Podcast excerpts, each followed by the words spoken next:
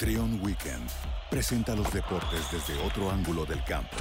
Los deportes más populares, el seguimiento a deportistas mexicanos con el futuro en sus manos y la música perfecta para acompañarlos. Con Adriana Fernández y Alberto Ibarra. Trion Weekend presenta Invictos. Nuevo podcast en Invictos. En esta ocasión tuvimos el placer de conversar con Irving Pérez que se prepara para el próximo año para conseguir su boleto olímpico, sí, a los Juegos Olímpicos de Tokio 2020. Él es Irving Pérez.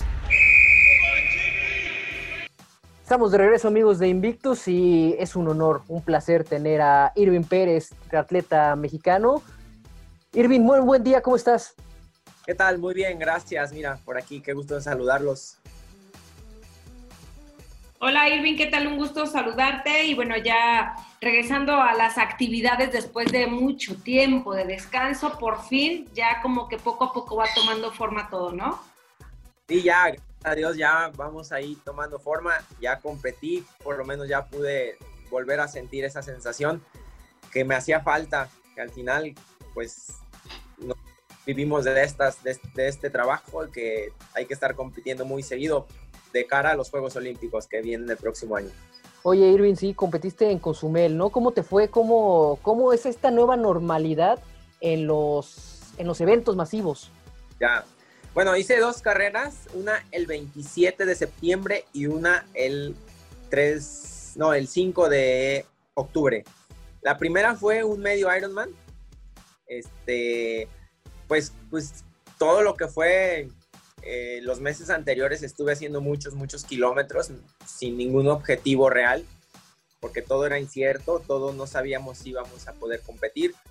Y justo a, ocho días antes del 27 de septiembre nos habían dicho que yo iba a correr en Alemania, pero Alemania tenía restricción para los mexicanos. Entonces lo preparé también con dudas, sin saber qué pasaba, sin saber, y al final no fui. Entonces decidimos eh, inscribirnos al medio Ironman como, como pues para tener ya una competencia este año eh, fue muy bueno, es una distancia a la que no estoy acostumbrado porque mi, mi triatlón es triatlón olímpico, son distancias más pequeñas, un poco más rápido. Pero bueno, yo ya quería sentir eso, yo ya quería familiarizarme otra vez porque prácticamente medio año sin competir absolutamente nada, solo entrenar y entrenar. Y resultó que estando allá a los ocho días había un triatlón nacional de la distancia que yo hago. Entonces decidimos quedarnos a pasar unos días también en Cozumel entrenando y adaptarme y en el, en el Ironman, en el medio Ironman quedé en noveno y a los ocho días el, quedé en primer lugar eh, en, el nacional de, de, triatlón, pero que se hizo duatlón por la entrada del huracán, no nos, deja, no nos permitieron nadar. Y lamentable, ¿no? Esa situación y vemos que también tuviste ahí un pequeño accidente. Ya sé, caray, me, me caí en la bicicleta este, en el primer triatlón traté de recuperarme, pero bueno, totalmente me sacó de carrera esta situación. Traigo aquí la pompa derecha, es donde más daño me hice, pero gracias a Dios no me quebré las clavículas, que es muy común en una caída de ciclismo.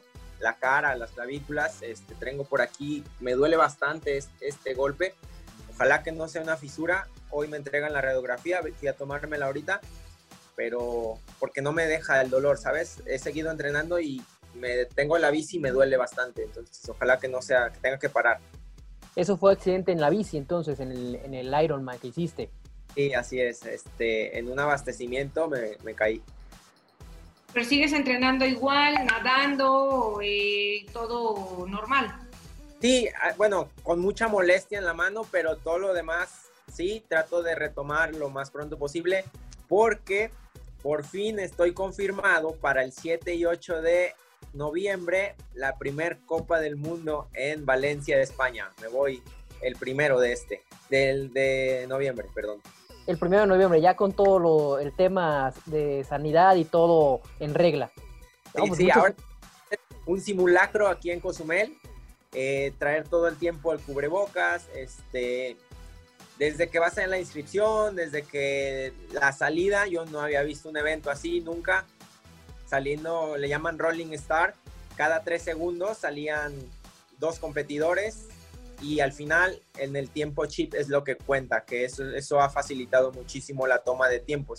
A lo mejor el que salió en el lugar 50 va ganando, pero, pero no se sabe hasta que cruzas la meta. Digo, esta es una de las nuevas normalidades que, que, se va a hacer en el triatlón en México. A nivel mundial eh, no existe porque solamente arrancan 50 competidores, no 1000 ni 1500 como en, en el triatlón de Shelha, de Cozumel, perdón. Oye, y te tienes que hacer la prueba, me imagino, de COVID para que te puedan dejar entrar. Sí, sí, sí, sí, no, ahora más que nunca me estoy cuidando muchísimo.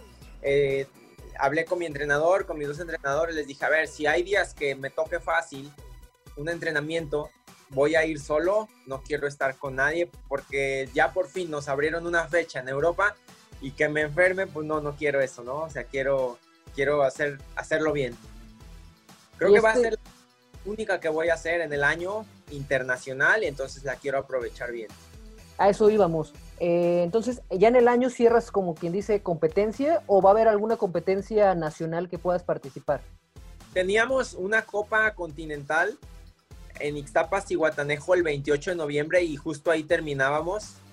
Bueno, o, no sé cómo llamarle, ¿no? Porque no empezamos. este, ahí, ahí se acababa el año y tendríamos 15 días de descanso, pero justo ayer la cancelaron. Ayer en la noche la, quitaron, entonces yo creo que voy a terminar ahí en, en, Valencia, inicio y termino en Valencia. ¿Nada más que tú a Valencia? Eh, no, eh, creo que Rodrigo González, eh, que es de la Ciudad de México, y Crisanto, los que estamos peleando la plaza ahí para los Juegos Olímpicos. Esta competencia no tiene ninguna sumatoria de puntos, pero ya queremos competir a nivel mundial porque en Europa ya están compitiendo, entonces queremos, queremos tomar ritmo de, carrera ya otra vez. Y sentir. Y sentir, ¿no? Un poco cómo está la, la, competencia, porque digo, lo hemos visto en otros deportes, eh, que en los europeos nos llevan mucho, ¿no? A todos los latinoamericanos por el tema, ¿no? Del COVID, de que hubo antes ellos el cierre y que fueron abriendo, pero sí muchos latinoamericanos están sintiendo esa, esa parte. Sí, sí, no, yo, yo lo que lo que yo quiero más es, ya poder arrancar, poder sentir eso, ver cómo están mis piernas, ver todos los kilómetros que hice en, en esta pandemia que nos guardaron y que pudimos entrenar un poco, algunos un poco más. Quiero hacer esa parte bien y, y, la verdad es que estoy, estoy muy convencido que lo hice bien. No, no, al contrario que me haya afectado, creo que me ayudó muchísimo. ¿Cuándo ustedes van a definir, bueno, no sé si ya tengan el calendario que defina quiénes obtienen la plaza olímpica? Eh, el calendario, lo que nos dijo la ITU y la federación es que como se pausó en marzo y nos quedaban cuatro carreras, se va a reanudar un año después nada más. En marzo se reanuda y con cuatro carreras, que es en Nueva Zelanda, en Australia, una aquí en México que nos gusta mucho y la final en Yokohama, en Japón.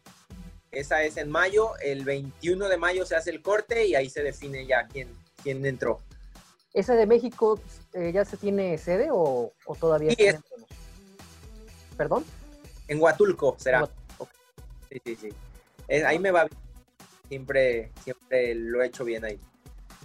Sí, y esperando, bueno, que físicamente se encuentren bien todos, porque como dice Beto, estuvimos platicando ya con algunos atletas, por ejemplo, con Elena Otlin, que ella está ahorita en Polonia. en Polonia. Que sí vio un, pues no vio mal eh, físicamente a las atletas, las vio bien físicamente, y eso es una gran desventaja para todos los de acá de América, que no nos tienen en Europa. Sí muchos también está el ejemplo muy, muy claro que acaba de pasar el Tour de Francia, que están corriendo el Giro de Italia, que viene la Vuelta a España. Eso habla que, que, la gente está entrenando en Europa y que está muy fina y que están haciendo las cosas bien. Entonces, pues tampoco podemos quedarnos cruzados de manos aquí. Agradezco mucho al CODE que, que nos ha puesto las facilidades para algunos atletas con, con sus respectivas eh, normas muy estrictas para entrar y para salir. A mí se me hace bueno, si ya te dejan de entrenar, cúmplelas como son. Entonces, e, eso se me hace algo muy puntual. No, y aparte el, equipo que comanda el Toro Rosas, ¿no? Eh, sí los ha traído ahí, lo vemos en redes sociales como postean el entrenamiento en casa o de repente que salen, pero sí los trae muy activos, ¿no? Para no perder el tema físico, ahora recuperar el tema de competencia, que es muy diferente. Sí, es totalmente diferente, o sea, si entrenamos a los ritmos de competencia, pero ya ponerte un número o descansar una semana previa para el evento es algo muy diferente, que, que, veníamos haciéndolo año tras año y que nos lo quitaron este año, entonces hay que, hay que ver, adaptarse y ver el lado positivo para, para llegar bien el próximo año. O sea, y en el, en el triatlón no ha habido ningún cambio, ahora con la nueva normalidad, todo sigue igual en las competencias. Sí. hasta ahora lo único que dijeron que se había pausado en marzo, creo que la última competencia que se hizo fue en La Paz, aquí en, México. Fue una Copa Continental, pero la quitaron de, la puntuación porque fue justamente eh, cuando ya estaba la pandemia y ese vino fin de semana había en Asia, había en Europa y esa que fue en América. Esas tres las quitaron y entonces se pausó y continúa en marzo. Las mismas fechas, los mismos... me, me, refiero a natación, a ciclismo, o sea, sigue igual toda la competencia, no hay modificación. No, eh, no se modifica nada, ni distancias, ni las salidas, ni las llegadas. Simplemente lo que he visto es que en las premiaciones no se saludan y no se abrazan. Es lo único. O sea, la normalidad va a seguir igual, las distancias, eh, el recorrido como tal. ¿Cómo va el, el, el, tema? Yo sé que hay muchos que a veces les ayudan en las transiciones. ¿Va a haber ayuda o no va a haber ayuda? ¿Ya va a ser solo? Sí, sí. De hecho, eh, la, la ITU hace un mes en Alemania, que es la que íbamos a ir, fue el campeonato mundial, porque no querían que, el 2020 no tuviera un campeón mundial. Entonces, yo quería participar, no dio puntos tampoco, pero sí repartió una muy buena bolsa de dinero, que es lo que hace cada año. Entonces, eh, ganó el mismo que ganó el año anterior, hubo dos sorpresas, el segundo y tercer lugar. O sea, todo el mundo siguió entrenando, o sea, de, yo, yo lo que vi fue que los ritmos a los que se está corriendo ahorita son muy, muy fuertes, a los que se están, eh, los grupos que se hacen, todo, no, ha cambiado nada, o sea, yo me quedé así impresionado de que, de que bueno, y, y la pausa que según hicimos, ¿qué pasó ahí? Entonces, pues habla de que hay que seguir entrenando y, y adaptándose a todo eso. Oye, Irwin, cambiando un poquito de tema, ya con la situación de Fodepar, que ya definitivamente lo van a quitar y se dice que de todos nos van a ustedes a recibir esa ayuda. ¿Se han comunicado con ustedes para decirles qué es lo que va a pasar o están en cero información? Eh, tenemos un grupo de los atletas que estamos en el FODEPAR de, de Jalisco, están de todos los deportes, eh, se habla mucho ahí. Este, pues no, solamente recibimos un correo diciéndonos que se iba a cancelar, que iban a ver cuándo lo reanudaban lo más pronto posible. Y hemos visto noticias de Ana Guevara, lo que ella dice, lo que, pero, pero todo lo que decimos en el chat se queda en un papel escrito. No hemos visto nada que, que una iniciativa de, alguien. Creo que solamente un boxeador, eh, ay, no me acuerdo, que es un diputado. El terrible Morales, Eric, el terrible Morales. Entonces que nos está apoyando un poco, que él está buscando, porque había una reserva de dinero de, en el FODEPAR para que se continúe haciendo es, este es, ese estímulo que nos dan.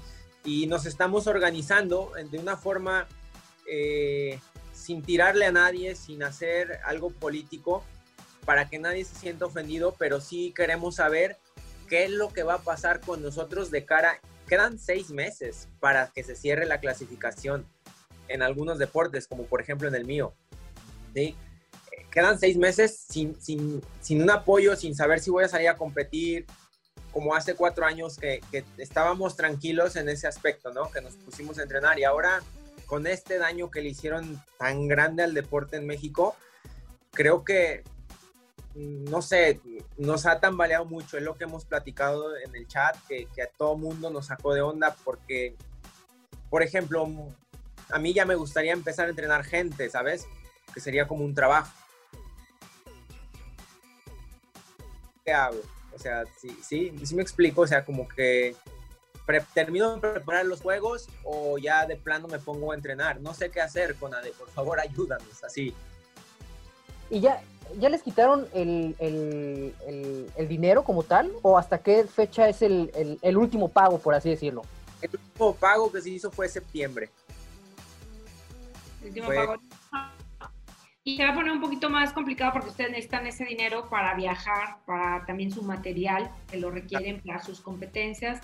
Eric lamentablemente votó a favor del dictamen, que eso realmente es triste porque es manejar doble cara eh, ante ustedes y que no se vale, ¿no? Porque él también fue deportista. Pero pues ojalá y, de verdad reciban esa ayuda porque sí la necesitan y como dices tú, o trabajo o entreno. Exactamente. A lo que a mí me interesa. Exactamente. Yo, yo lo que veo y lo que digo, bueno, Ana Guevara simplemente, o sea, ella se quejó muchísimo cuando fue deportista, porque ahora no se tienta poquito el corazón y dice, a ver, voy a poner a los deportistas mexicanos en primera plana y voy a apoyarlos, lo que yo no tuve. Me suena, puede ser, que sea muy común. Güera, yo quiero que tú seas mejor, ¿no?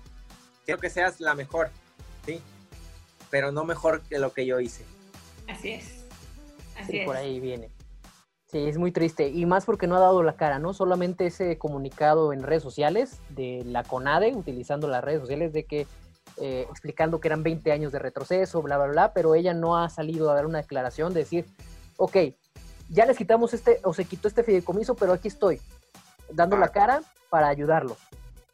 Exacto, exacto. Digo, estamos en, no sé, en, una nube ahorita flotando a la deriva, a ver qué sucede desgraciadamente dependemos mucho de, ellos, también las federaciones, los entrenadores, todo, toda la gente, es, algo que no es como, como en Europa, ¿no? Que, tienen un presupuesto designado para todo el año y podríamos sacar este año y el que sigue así, pero no, no, se puede.